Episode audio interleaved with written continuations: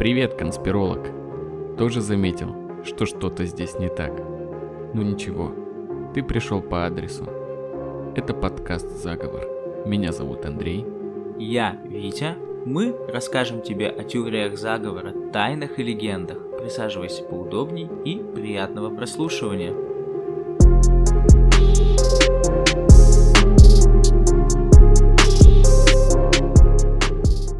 Мнение авторов данного подкаста может не совпадать с общепринятым. Подкаст не имеет цели кого-то оскорбить и тем более призвать к чему-то незаконному. Все материалы носят исключительно ознакомительный характер.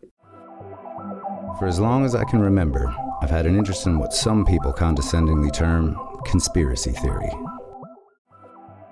Привет! Это третий и заключительный выпуск о сатанинской панике, в котором мы поговорим о подростках-сатанистах, настоящей церкви сатаны и попытке запрета игры «Подземелья и драконы». Ну и определим, был ли все-таки заговор сатанистов или нет. Всем привет! Я расскажу про Шона Саллерса. 16-летний светловолосый парень из Оклахома-Сити по имени Шон Саллерс в 85 году убивает свою мать Вонду Белафатто и отчима Ли. Родители были убиты парнем в их собственной кровати.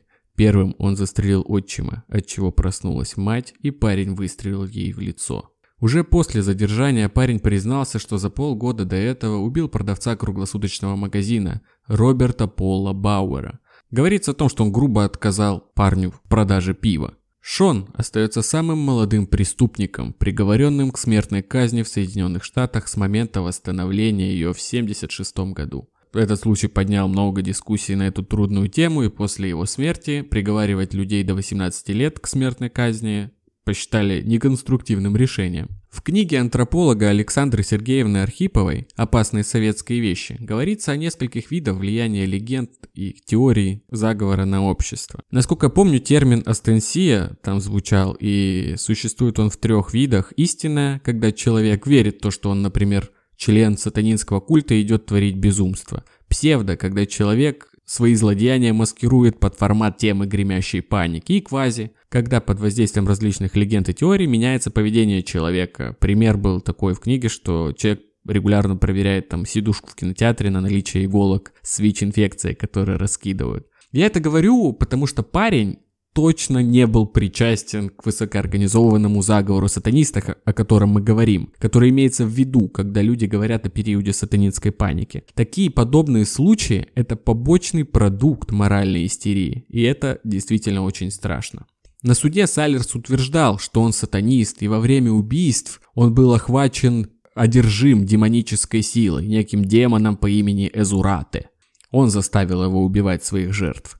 Он говорил, что зачитывался Библией Антона Лавея, которая в себе не содержит, по сути, никаких призывов к насилию и прочей жути. Да, я позже расскажу, что она в себе содержит. Да. Конечно же, к парню моментально присосались эксперты по сатанизму и культам. Он пока был в тюрьме до смерти, это где-то 13 лет он просидел до казни, он издал свою книгу, даже не одну. С его помощью много супер э, компетентных экспертов, о которых мы уже говорили, издали книги. И он вообще светился много в популярных шоу, Опры, много где, в общем, этот парень был задействован. У Опры реально не вечернее шоу, а осенизатор, судя по всему. Мы, типа, пока рассказываем эту тему, упоминаем ее уже третий или четвертый раз. Yeah. Да, я думаю, чем безумнее теории мы будем встречать, разной степени безумности, так или иначе они будут приводить нас к Опре. К Копре. Так. Блин, ладно, все, мне надо отключить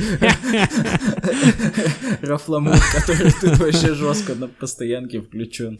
Так, его образ это был такой убедительный образ, тщательно продуманный вот этими все СМИ. Нормального парня, мальчика, извращенного вот этими невидимыми, таинственными, не поддающимися контролю силами сатаны.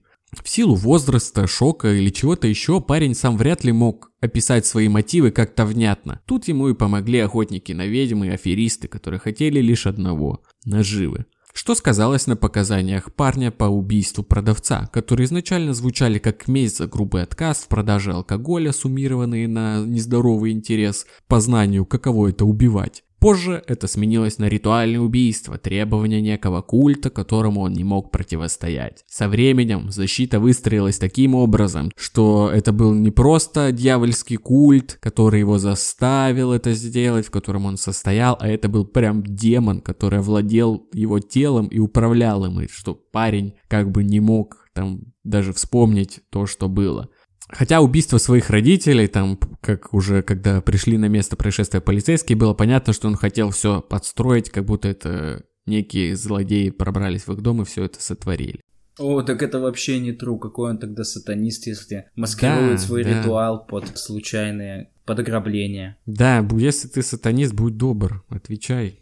Многие взялись за историю Шона с целью указать на нее как на неопровержимое доказательство существования могущего культа, хотя сам Шон описывал свой сатанизм как обособленное и индивидуальное явление. Он чем только не увлекался, и ниндзя, там искусство, какими-то военными штуками, в том числе был сатанизм. Действительно, он там Библию эту читал, Антона Лавея и прочее. И в голове у него был некий вообще симбиоз, какая-то каша, только и всего. То есть можно было и на искусство ниндзя это все списать, но просто на хайпе был сатанизм, вот и приписали. Знаешь, кого мне это напомнило? Он типа, если бы не пошел убивать направо и налево, мог, наверное, записать какой-нибудь андеграунд рэп-альбом, потому что, по-моему, что-то такое я читал или слушал про Old Dirty Bastard. Да, да, в Вутан Клана такая история, что-то ниндзя, что-то то, все, Да. такие пироги. И вот, в 88 году Шон появляется на шоу, которое мы уже вскользь упоминали, шоу Джеральда Риверы «Поклонение дьяволу, разоблачение подполья сатаны». Можно на ютубе его найти, посмотрите там в нескольких частях, оно очень интересное и любопытное. Сам... А мы, кстати, говорили, что этот Джеральд Ривьера извинился потом за него и... Ну, типа, он Нет, я сожалеет. сейчас об этом скажу. А, ну ладно, ладно. Я все равно тебя опередил. Да.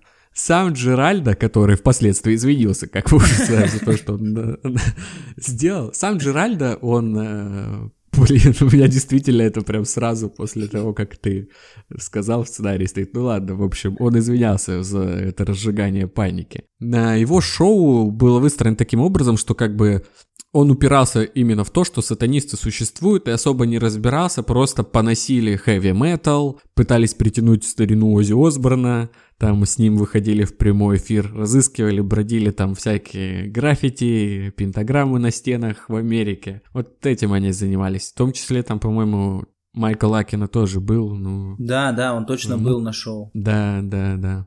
Вот, с Шоном в этом шоу связывались по видеосвязи, он был в тюрьме, и Джеральдо задал ему вопрос. «При чем здесь сатанизм, Шон? Как вы думаете, какое отношение сатана имеет к убийству того продавца в круглосуточном магазине?» На что Шон ответил. Сатанизм э, был, ну, убийство было, ну, как бы так объяснить, чтобы вы могли понять. Это была жертва, чтобы доказать верность сатане, чтобы доказать свою ненависть к обществу. Джеральдо его перебил, сказал, ну, ненависть э, к обществу это одно, Шон, но как сатана заставляет тебя совершать убийство? И сам Шон Саллерс на этот вопрос не отвечает. Там в кадре Шон Саллерс крупным планом. И тут, после того, как задают этот вопрос, камера отдаляется, как бы обратный зум. И мне кажется, этого зума было недостаточно. Оператору пришлось еще взять камеру и отойти на несколько шагов, потому что рядом с Шоном сидел просто нездоровых объемов человек, прям болезненных, критических объемов мужичок. Это никакой не бодиш... Ну, может и бодишейминг, наплевать, этот чел реально отвратительный. Типа не, то, не из-за внешности, а по сути по своей. Прежде чем он начал что-то говорить, включилась заставка «Футбольный клуб». Ну, нельзя так же про него. Э, Вот, и этот мужик, он, э, как уже выяснилось, потом у него, естественно, были свои книги, и, скорее всего, он просто при- присосался к Шону, к его истории, чтобы дать такую саморекламу себя. То есть он не дает ответить Шону Саллерсу и отвечает за него. Он отвечает, ну, Джеральда, Шон в той конкретной ситуации... Как бы полного человека голос получше, так, вот так, наверное. «Э, ну, Джеральда, Шон... Шон в той конкрет... В той конкретной ситуации Шон Саллерс нарушил все 10 заповедей, кроме «не совершай убийства». После того, как он поклонился перед алтарем и попросил силу у сатаны, он вышел, чтобы сделать это, то есть там закончить цепочку из нарушения всех заповедей. Формально это была человеческая жертва. Вот так сказал это Том Ведж, большой тучный чел, эксперт по сатанизму и потрясающий автор. И после этого ответа, как бы дискуссия, диалог с Шоном заканчивается, и Ривьера, естественно, супер непрофессионально или наоборот профессионально, может, показал то, что хотел показать, но основные вопросы о причастности Шона Саллерса к какому-нибудь организованному культу заданы не были. И, как я уже говорил, с помощью Шона ни один эксперт написал свою книгу. Да и сам Шон успел опубликоваться, сидя в тюрьме. Была книга «Паутина тьмы» даже, где Шона прям конкретно причисляют к группировке сатанистов, якобы там под угрозой он пытался выбраться из, этого, из этой оккультной секты. Его родители как-то пытались связаться с его наставниками-сатанистами, но ничего у них не получалось. В итоге то ли они заставили его, там эти сатанинские мафиози убить своих родителей, то ли что-то такое. Естественно, это все чушь, потому что даже то, как Шон сам рассказывает о своем сатанизме, это опровергает, потому что это никакое не общепринятое это, это именно тот самый, о котором я говорил, индивидуальный, личный,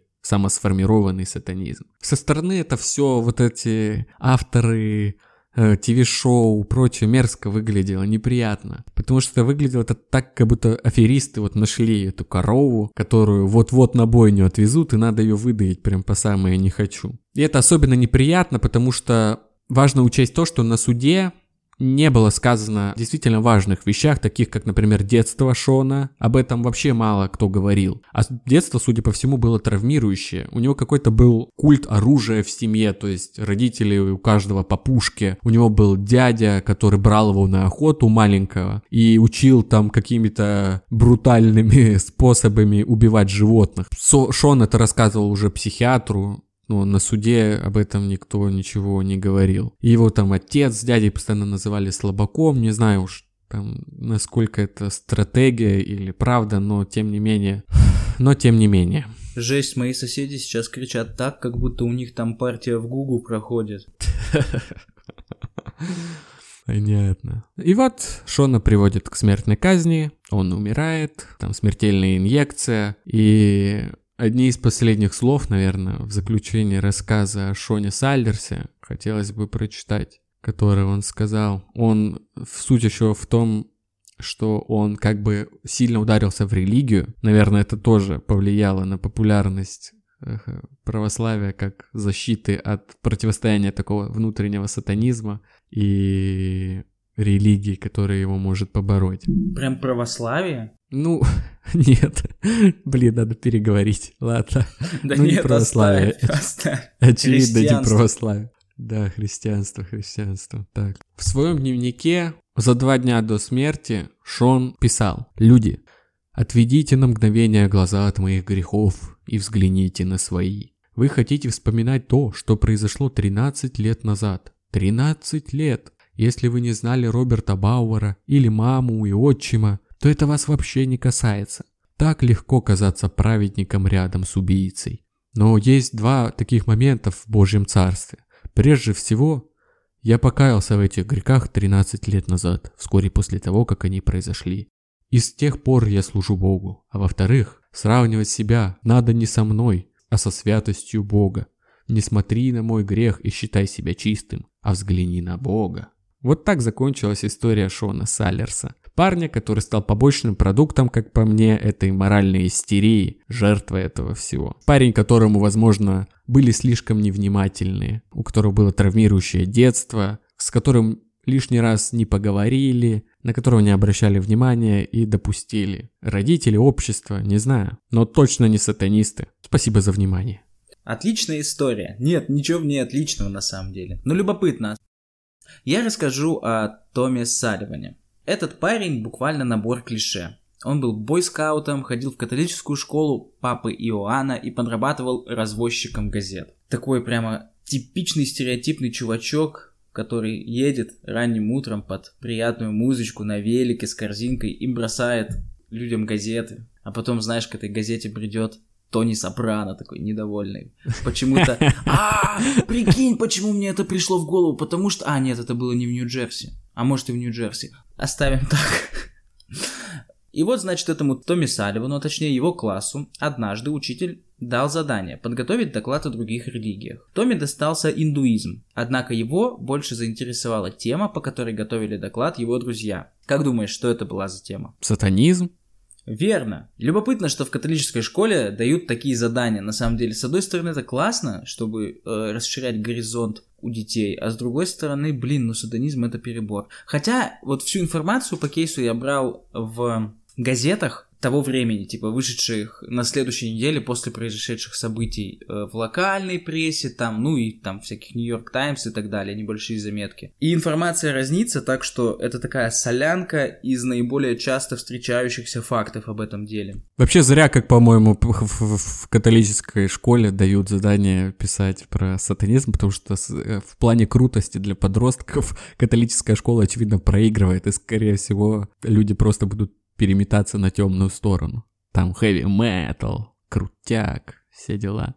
Да. Так, э, следующие шесть недель он посвятил изучению оккультных книг и прослушиванию хэви металла. Вот в вышеуказанных газетах того времени э, эти занятия перечисляются через запятую, без всяких оговорок, типа, ну, ну мы уже говорили, да, что это какой-то трэш про отношение к музыке, просто к музыкальному направлению, но все равно, меня очередной раз мой глаз за это зацепился. И вот, значит, 6 недель он усердно читает оккультные книги, слушает heavy metal, и учителя замечают трансформацию мальчика, и 7 января 1988 года предупреждают родителей Томми об этом. Через два дня в субботу, 9 января, после посещения церкви, мать хотела обсудить с Томми его одержимость, чем вывела его из себя. Он нанес ей 12 ножевых ранений бойскаутским ножом, после чего сложил на диване книги по оккультизму и газеты и поджег их. Затем он выскочил на задний двор и перерезал себе горло все тем же бойскаутским ножом. Что интересно мне показалось в этом моменте? Я изначально описал его как стереотипного парня, посещающего католическую школу, являющегося бойскаутом и разносчиком газет. И в своем преступлении он решил применить все свои навыки, потому что сделал он это после посещения церкви, бойскаутским ножом, а в конце сжег диван и оккультные книги с помощью газет. Вот так вот. Пригодилось в жизни парню все навыки. Да. Обнаружил их отец, проснувшийся от пожарной сигнализации. Вот тоже мне такой момент показался. Это Томми, ему типа было 14 лет, он такой наивный подросток, он думал, что если он просто накидает газет на диван и подожжет им, то вызовет пожар, который спалит весь дом. Ну, очевидно, диван просто стлел, и ничего у него не вышло. Следователи нашли предсмертную записку, написанную еще до ссоры с матерью, в которой Томми писал о том, что убийство и самоубийство были спланированы и связаны с оккультизмом. За неделю до этого Салливана поймали, когда он передавал однокласснику записку, которую нужно было перевернуть и поднести к свету, чтобы прочитать, сказал начальник полиции Джордж Стамер. Ну это уже вообще какой-то код да Винчи, конечно, но тоже весьма любопытный факт. Типа, чем он там писал, я не знаю. По его словам, сообщение в записке было на латыни и имело отношение к оккультизму. Салливан старший, ну то есть отец, Томми, рассказал New York Daily News, что всю прошлую неделю его сын пел песню о крови и убийстве твоей матери в кавычках. Я не нашел песню, короче, эту, но вот такую, он, наверное, этот, э, сам ее сочинил. Кроме того, он сказал, что его сын рассказал другу о видении, в котором к нему пришел сатана в его лице и призвал его убить, свою семью и проповедовать сатанизм. Вот такая какая-то история, какие-то обрывки информации в целом, но некоторые, не, некая картина складывается, что пресса, полиция, э, религиозные активисты опять указывают на то, что посмотрите, как быстро все это произошло. Еще 6 недель назад он был образцовым американским подростком, а спустя такое короткое время он убивает мать и пытается сжечь отца со своим братом, а в конце вообще перерезает себе горло от уха до уха. Но, мне кажется, всем очевидно, что этот Томми не был, опять-таки, членом некой тайной организации, окутавшей все на свете. И, скорее всего, он был просто несчастным подростком и выражал так свой протест. В процессе подготовки рассказа об этом деле я наткнулся на интересный комментарий на Reddit, который мне показался весьма любопытным и правдоподобным. Я вот сейчас хочу зачитать его от первого лица. Вот комментарий. Автор комментария я не помню, это какой-то ник на Reddit. Я жил в городе, где это произошло. Я был на пару классов старше Томи, но я ходил в государственную школу. Он учился в католической. Так что лично я его не знал, но у меня были друзья, которые знали. Это было сумасшедшее время, и та сатанинская паника 80-х была абсурдной. Полиция Джефферсона организовала специальную информационную встречу для школьников и родителей моего города об опасности сатанизма и обо всех предупреждающих знаках, особенно о музыке metal. Какая глупость. Моя мама была втянута в панику и хотела, чтобы я держался подальше от этой музыки. Подземелья драконов, доски для спиритических сеансов и так далее. Но перенесемся в 1994-1995 годы. Э, дело, я напомню, произошло в 88 Я вернулся из колледжа и посетил вечеринку в Спарте, соседний городок, где была католическая школа. Я знал, что большинство людей на вечеринке были выпускниками школы Папы Иоанна, и в конце концов я поговорил с одним парнем, который был на два года моложе меня. Я полагал, что он был бы в том же классе, что и Томми, поэтому я спросил его, знает ли он его. Он помолчал некоторое время, вздохнул, а потом сказал мне, что он лучший друг Томми. Он сказал, что он, еще один мальчик и Томми были очень близки и все делали вместе. В конце концов, он подробно рассказал, насколько травмированным он был и до сих пор остается. Судя по всему, Томми оставил ему и его другу какую-то записку, что он собирается отправиться в ад, а потом однажды вернется и вернется за ними. Они годами видели кошмары, веря, что это правда. Так или иначе, это была вечеринка. Все пили и хорошо проводили время. И хотя мне было любопытно, я больше не задавал ему вопросов. Вот такая вот история у меня получилась. В то время особая шумиха еще развернулась вокруг игры Dungeon and Dragons, Подземелье и Драконы. Это та, та, наверное, игра, я не знаю, когда я, я слышу вот про Подземелье и Драконы, я всегда представляю это как крутая клевая штука, в которую я бы хотел играть. Я думаю, многие думают так же, но никто понятия не имеет, как в нее играть, что-то вообще за правила, тем должен заниматься этот Dungeon Master, но тема клевая. Тут плюс. Да, в 85 году некая Патрисия Пулинг объединила усилия с психиатром Томасом Радеки, с директором Национальной коалиции по борьбе с насилием на телевидении, чтобы создать организацию BADD – Беспокойство по поводу подземелья и драконов. Так она расшифровывалась. И Пулинг и эта организация BADD рассматривали ролевые игры в целом и Dungeons Dragons в частности, как инструменты вербовки сатанинского культа, побуждающие молодежь к самоубийству, убийствам и сатанинскому ритуальному насилию. Также они поносили другие инструменты влияния на детей, такие как музыка, вот это heavy metal, педагогов в детских садах и телевидение, потому что ну, там очаги возгорания основные, как мы уже говорили в предыдущих выпусках, они оттуда идут. Патрисия Пулинг это вообще такая женщина, которая выступала с, с объяснением правил игры в Dungeons and Dragons на судах, прикинь. То есть она приходила на суды и рассказывала, как там что происходит, хотя сама она не особо разбирается. Это и как слышь, вот... слышь, слышь, слышь, э, судья такой, блин, я ничего не понял. Прокурор такой, да ладно, сейчас начнем и разберемся. Да, я думаю, ее рассказ как из-за ее не особой, наверное, компетентности в вопросе, хотя она вроде как считается экспертом, глупо, наверное, выглядел как те чуваки, которые доту называли дока или типа того. Думаю, это был лютый кринж. Но тем не менее, что интересно, пятеро из тех людей на судах, по которым она выступала, были либо приговорены к пожизненному заключению, либо к смертной казни, в том числе Шон Саллерс. Что же связывает Шона Саллерса с подземельями и драконами?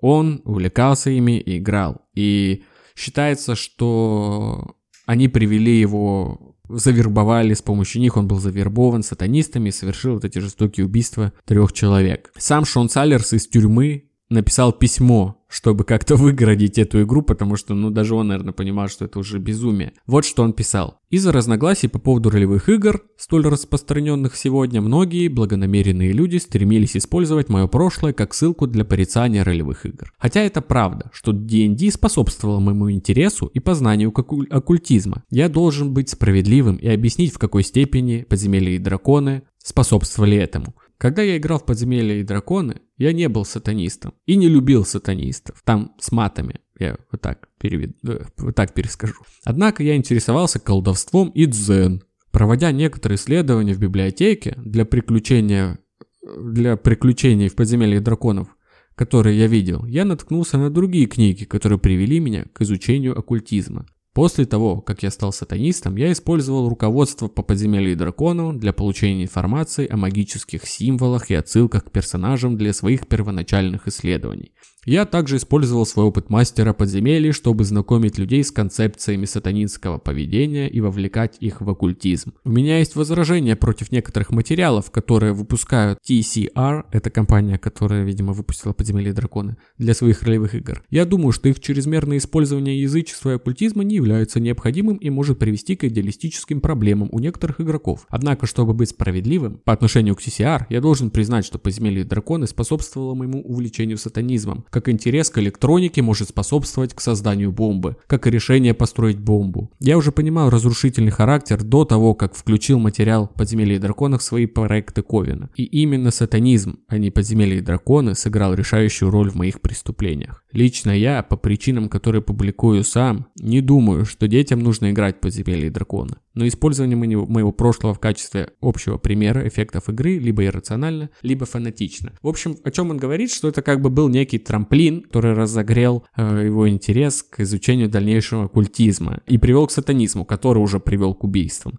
Это, это вообще все всегда так говорят. Марихуана приводит к тяжелым наркотикам, просмотр аниме приводит к скулшутингу, игра в Postal 2 приводит к сбору петиций. Такие дела. Но самое интересное, что сама, сама Патрисия Пулин говорила о том, что к самоубийству и к убийству это приводит. Хотя позже были проведены исследования, и люди, которые были увлечены, я не знаю, какие это исследования, на, что, на чем они основывались, но суть в том, что были проведены исследования, которые ролевиков, людей, которые увлекались ролевыми играми, они по статистике намного меньше подвержены оказались суициду, чем кто-либо другой. Вообще там эта Патрисия составила целый список игр, с которыми она прям боролась, и там много действительно игр прям запретила. Много людей увела на смертную казнь и пожизненное заключение. Жуткая женщина. Это такая яровая своего времени, видимо. Да, да, да. Вот, такая слож... вот такие сложные времена переживали ролевые игры в те годы, в годы сатанинской паники. Как говорится, если правда приводит школы к трагедиям, по ТВ обвиняют рэп-аниме «Свободные медиа». Ты из кого? Ну, я вкрутил цитатку Оксимирона. Хороший, тёк, хорош.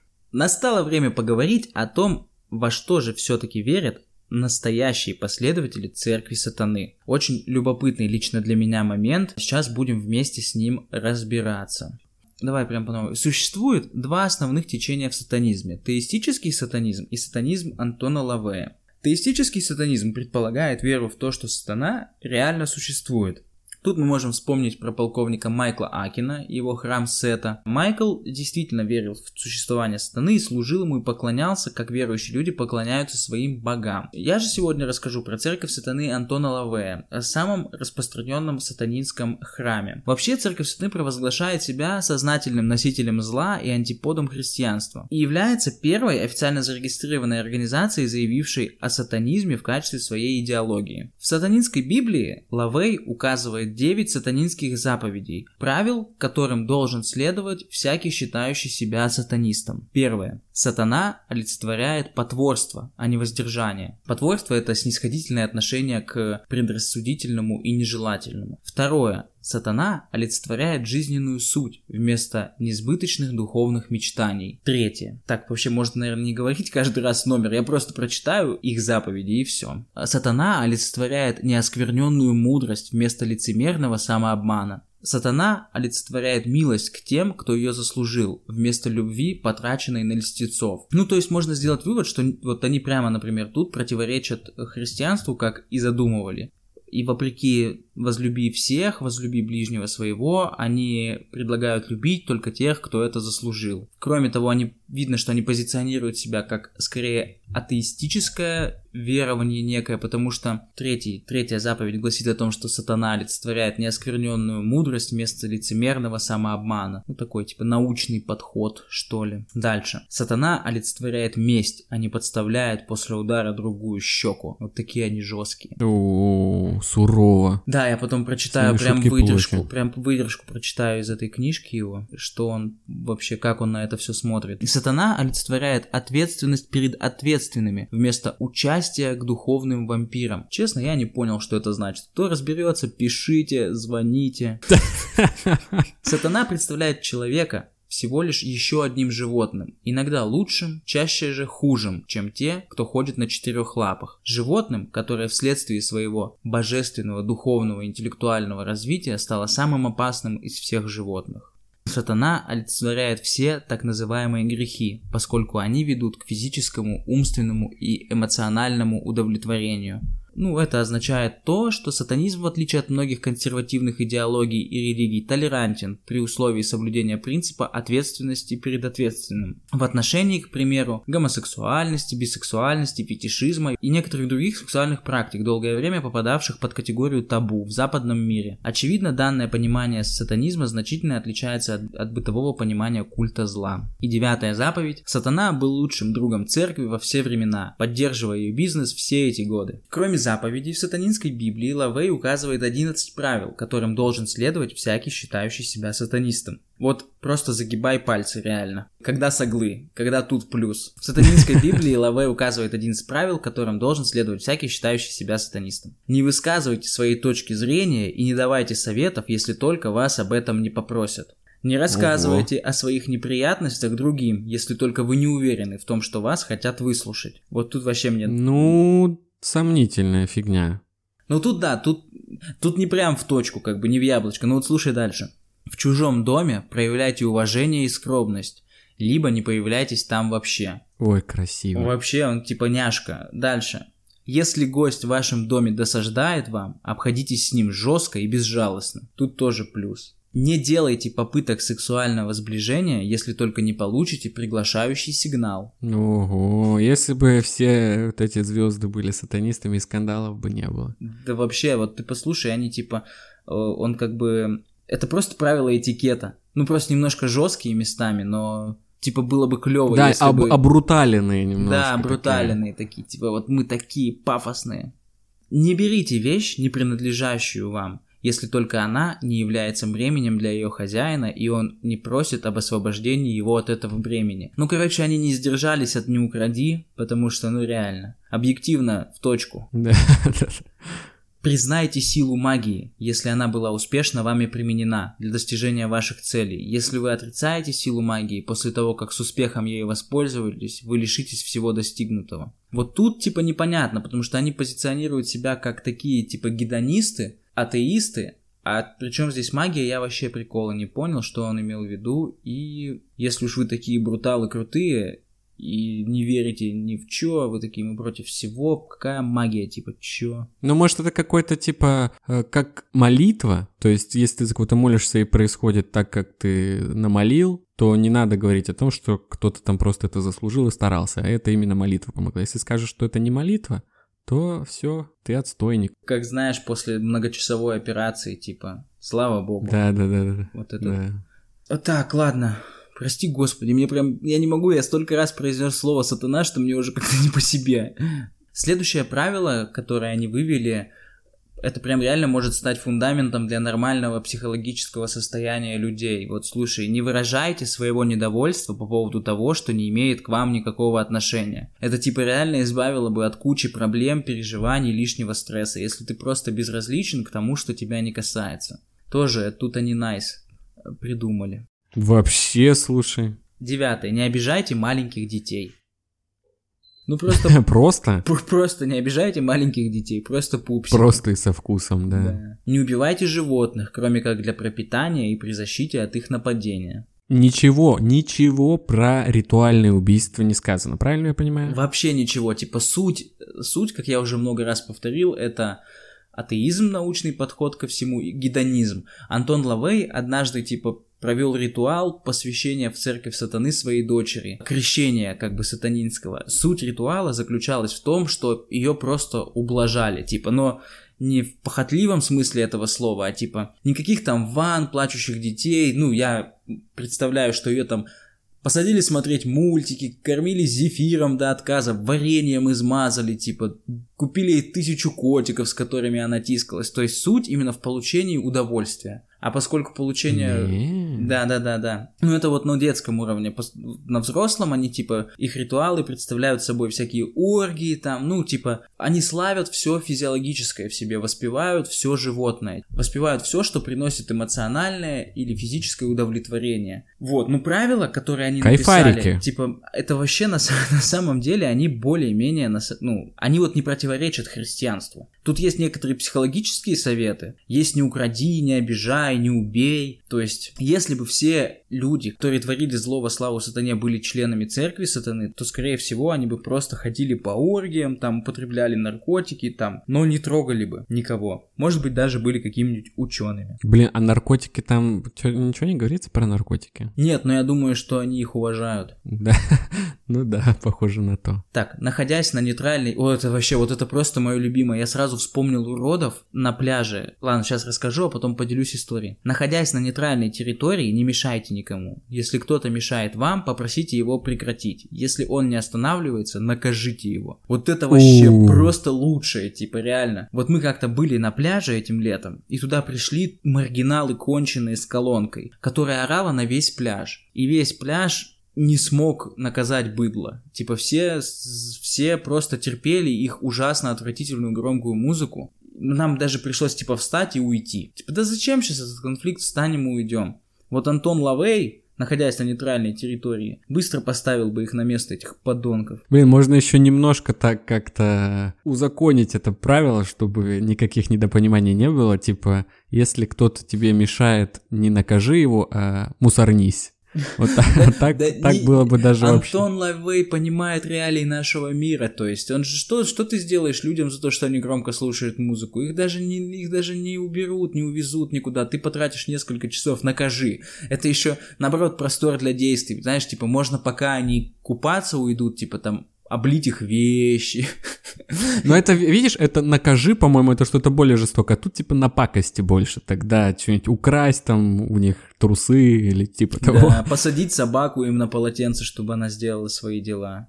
Ну что-нибудь А такое. накажи это типа запри их в машине, выведи в салон выхлопную трубу и смотри, как они умирают. Вот Ну это да. накажи. Ну, все равно, типа, вот это реально супер точное, меткое правило, потому что вот если вы ведете себя на нейтральной территории, в общественных местах, как дома, скорее всего, вы невоспитанный кусок говна, и Будьте готовы к наказанию и молитесь, чтоб рядом не было сатанистов. да, и типа лучше вам вообще из дома не выходить. Никогда. Ладно, все, шутка. Это мы вырежем. Так, перейдем к следующему этапу. Лавей выделяет 9 сатанинских грехов, то есть тех качеств, которым сатанисту предпочтительнее не обладать. О, интересно. Глупость – тяжелейший грех в сатанизме. Ну, тут соглы, конечно. Вот, блин, они, я сейчас перечитываю, и они мне прям... Если бы они еще не назывались сатанистами, можно было бы вступить в их сообщество, но все-таки меня немного, как человека, воспитанного в христианской культуре, отталкивает само название и типа... Ну, ну вот, вот смотри, 9 сатанинских грехов, да? Глупость еще и тяжелейшим является, что я полностью разделяю. Претензиозность, Да, таких все не любят. все не любят. Солипсизм. Тут я из Википедии скопировал определение солипсизма, потому что сам не знаю, что это такое. Ты знаешь, что это такое? Витя, ты грешник, Да, получается. Я хотел тебя, блин, сделать грешником. Ну ладно. А ты знал, что это такое, да? Конечно. Ну тогда скажи. Нет. Ах ты грешник. Ладно, слушай. Солипсизм – философская доктрина и позиция, характеризующая признанием собственного индивидуального сознания в качестве единственной и несомненной реальности и отрицанием объективной реальности окружающего мира. Может рассматриваться как крайняя форма субъективного идеализма. В общем, они реалисты. Самообман, стадный конформизм, отсутствие широты взглядов, опять тупо вот жирный лайк, где-то просто лайк, а где-то прям жирный лайк, отсутствие широты взглядов реально грех. Незнание опыта поколений, контрпродуктивная гордыня и отсутствие эстетического начала. Вот где тут что-то про обескровливание собак, про насилие над детьми, про игру в гугу? Ничего. Типа, если соблюдать эти правила, ты будешь просто приличным человеком, интеллектуалом. Вот. Ну, участие в оргиях, типа, ну я, если это со, со- согласие всех сторон, я это не порицаю. Так что вот если кто-то собирался, вот как это выглядит на самом деле. Но я никого не призываю, и, кстати, вынужден оговориться. В Казахстане последователи сатанизма считаются религиозными экстремистами, с деятельностью которых борется антитеррористический центр СНГ. Как думаешь, они пристроили к себе на работу всех экспертов из 80-х? Думаю, да, все сейчас в Казахстане. И в конце я бы хотел процитировать э, несколько моментов из его книги. Там такой вой стоит, но это уже вообще ни в какие рамки не лезет. Ее уже даже не смешно. Жесть. Может, прямо сейчас... Накажи, нас... Витя, их. Нет, я думаю, что, может, прямо сейчас наш подкаст переквалифицируется в True Crime подкаст, потому что, мне кажется, там происходит какое-то преступление. И мы начнем его расследование. Как в том классном сериале.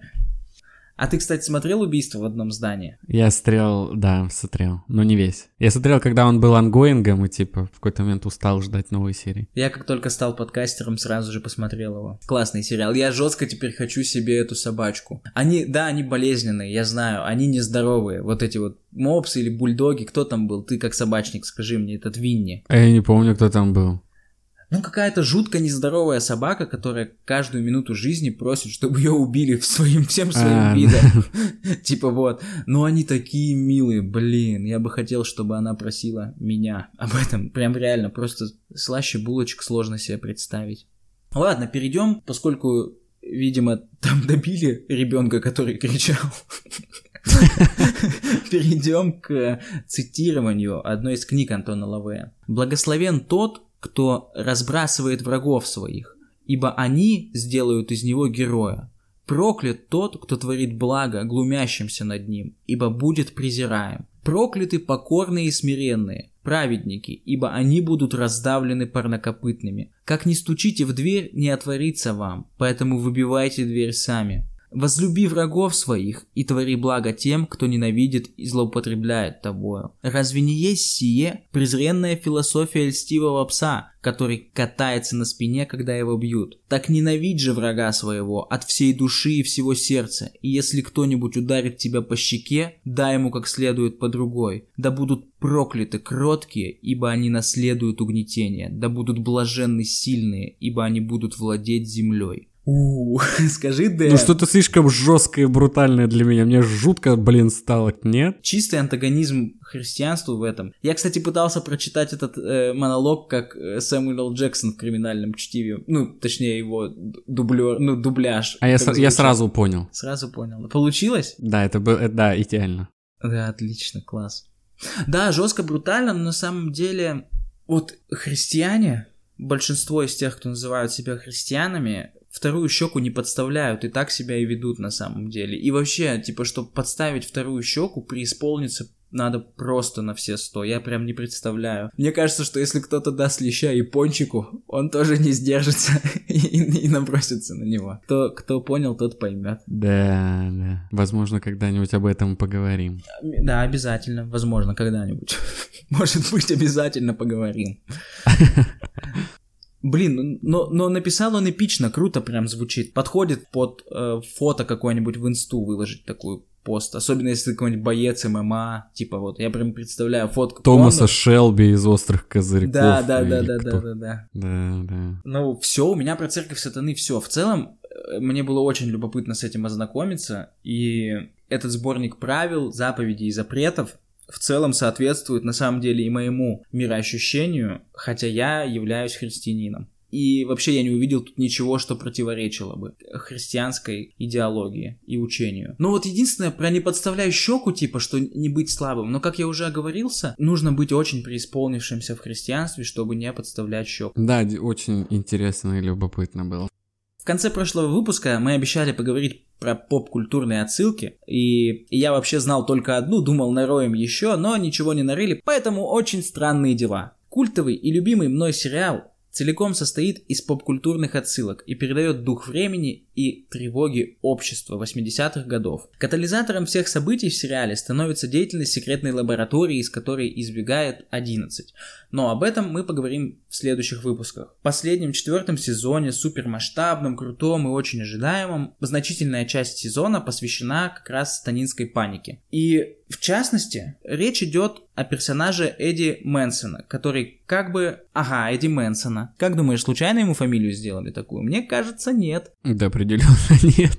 значит, этот Эдди Мэнсон как бы олицетворяет собой э, сатанинскую угрозу. Он возглавляет клуб адского пламени. Клуб этот играет... Клуб ролевиков. Да, клуб, клуб ролевиков, то есть они как раз играют в подземелье и драконы. Увлекается тяжелым металлом. Там, кстати, есть просто разрывная сцена с этим его соло на гитаре, просто пушечная. И делает это все еще и в школе. После происходит ряд трагических событий, в результате которых общество и полиция обвиняют его в жестоком убийстве, которого он, по сути, не совершал. И начинаются гонения на клуб адского пламени. В сериале есть очень мощная сцена, которая передает напряжение, которое в то время царило в обществе. Это сцена в церкви, когда шериф э, собирает жителей городка, родителей с детьми, чтобы поговорить о угрозе, о сатанинской угрозе, о преступлениях, о клубе адского пламени, обо всем об этом. И постепенно из простого разговора и спокойных, немного встревоженных людей толпа превращается в линчевателей, которые хотят срочно наказать людей, которые просто от них отличаются. Мне кажется, очень точно это передает то, что в принципе происходило в то время в Соединенных Штатах и в частности в городках, которые э, мы, например, сегодня описывали, в которых убивали подростки-убийцы, где тоже собирали людей там, рассказывали им про хэви метал и все такое. Вот. А, еще важный момент с именами, чуть не упустил. Я э, в первом выпуске рассказывал о Уэст-Мемфисской троице. Напомню, что жертвами Уэст-Мемфисской троицы стали Стив Бранч, Майкл Мур и Кристофер Байерс. Ничего не напоминают вам эти имена? Мне вот еще как напоминают. Потому что главных героев персонажа, вот двух лучших друзей, ну там вообще четыре главных героя, а если брать шире, то вообще все десять, но вот четыре друга. Один из них Уилл Байерс, другой Майк Уиллер. И Стив, кстати, в сериале тоже есть. Я думаю, что э, в этом очень странные дела тоже вдохновились непосредственно сатанинской паникой. Вот в целом мы поп-культурные отсылки обещали. Ну сейчас еще, естественно, э, самый клевый сериал всех времен и народов «Секретный материалы, который вбирает в себя вообще все легенды различных народов, все конспирологические теории в себе объединил в свое время. Там даже не один эпизод, там несколько эпизодов про культы тайные, э, про даже школу, как культ в школе раб, работала Рудова, там тоже подколы есть от Скали и Малдера в плане. Эй, это не могут быть сатанисты, потому что сатанистов не существует, иначе мы бы за тысячу дел по подозрению в сатанистских ритуалах нашли бы хоть какую-то улику, потому что, типа, по официальным данным никаких улик нету. Там второй сезон, 14 серия, кому интересно, начинается, и в дальнейшем там еще пара эпизодов на эту тему есть. Вот. Ну что, теперь нам, наверное, надо подвести какие-то итоги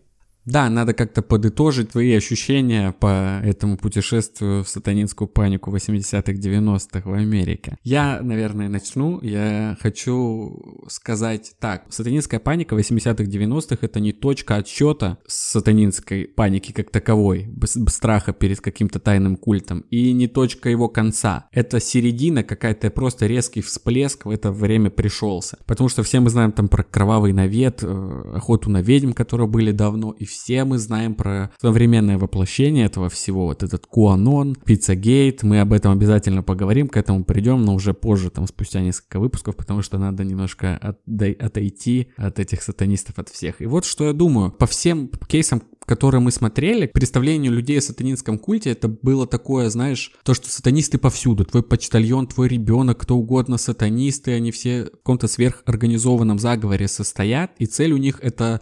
Какая у них цель? Таковой цели нету, то есть проводить свои ритуалы во славу сатане. Возможно, они обладают там за счет этих ритуалов какими-то силами, которые помогают им скрывать улики или прочее. То есть какой-то конкретной структуры у этого не было. Вот уже с появлением э, Президио, то, что верхушка, то есть э, в армии США в этом замешана, когда появился вот этот вонючий Майкл Акина, который там работал с, с Министерством обороны и разрабатывал там этот PsyOps, уже как бы начинает наклевываться идея о том, что, возможно, это все идет сверху, и это контролируется как бы верхами. И уже сейчас, в наше время, мы знаем, что такое Куанон, и понимаем, куда это вылилось, уже что-то более организованное, сформированное. А в то время это был больше такой сумбур, и все просто сильно боялись и переживали. И из-за этого, в том числе, мне кажется, появлялись такие побочные ужасные трагедии, как убийство детей, которые причисляли себя или причисляли их просто к сатанистам. Там не только два этих кейса, там множество различных убийств детей групповых, там подражание каким-то ритуалам, много кошмаров таких именно, мне кажется, из этого сумбура и паники. То есть структурировать никто в то время это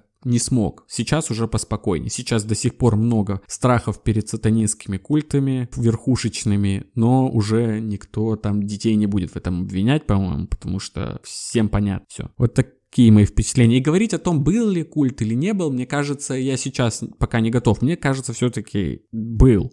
Но уже окончательно мы сможем в этом разбираться, когда будем современные реалии этого всего разбирать. Вот такое мое мнение. Но, по крайней это было очень интересно, очень круто и захватывающе. Подготовка к этим выпускам. Вот так. Да, согласен. Супер. Вайп такой еще 80-е, просто такое няшное время воспето. Да, потрясающее время. Очень странным делам и всему такому. Вайп какого-то ужастика, такого хэллоуинства и всего в этом духе. Поэтому и подготовка к выпуску, и смотреть все эти видосики на ютубе, читать все эти статейки было весьма любопытно. И по поводу культа, я вот с тобой не соглашусь. Мне кажется, что скорее, скорее не было его, его скорее не было, и связано это все было. Ну, причины, которые мы описывали в первом выпуске, тревога в обществе, там, э, разжигание всей этой волны хейта в отношении сатанистов религиозными фанатиками, да и, ну или просто проповедниками, там, серийные убийства, New Age, религии там, ну и все в этом духе. Короче, нашли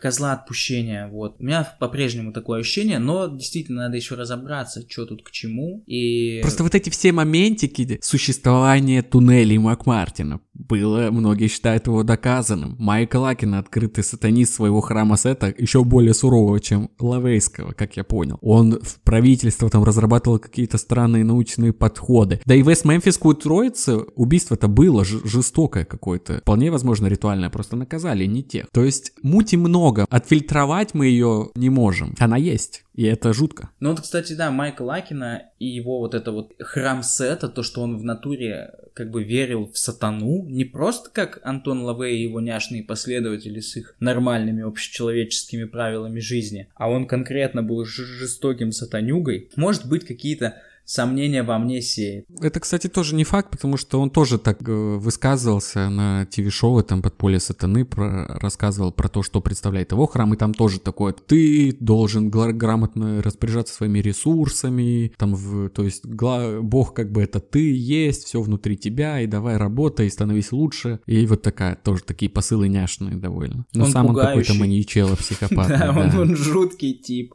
абсолютно жуткий. Ну, в общем, выводов мы никаких не делаем, мы в конце концов не разрушители легенд, чтобы сейчас тут ставить какой-то диагноз, ощущениями мы поделились. Нам еще предстоит э, спин и приквел, так что да. у нас еще есть время поработать над этим, но это будет через какую-то паузу, потому что от станистов пора передохнуть, и мы перейдем к какой-то новой теме, обязательно в следующих выпусках, пока сами не знаем какой, но что-то не менее интересное, увлекательное и любопытное. Подписывайтесь обязательно на наши социальные сети, соцсети, Телеграм, группа ВКонтакте, площадки, которые размещается подкаст, какая вам удобнее, где слушаете, там слушайте, оценки, комментарии, всему рады. На почту нам пишите, что хотите, нам без разницы, все прочитаем. Да, поддерживаю. Спасибо за прослушивание, пока. Всем пока.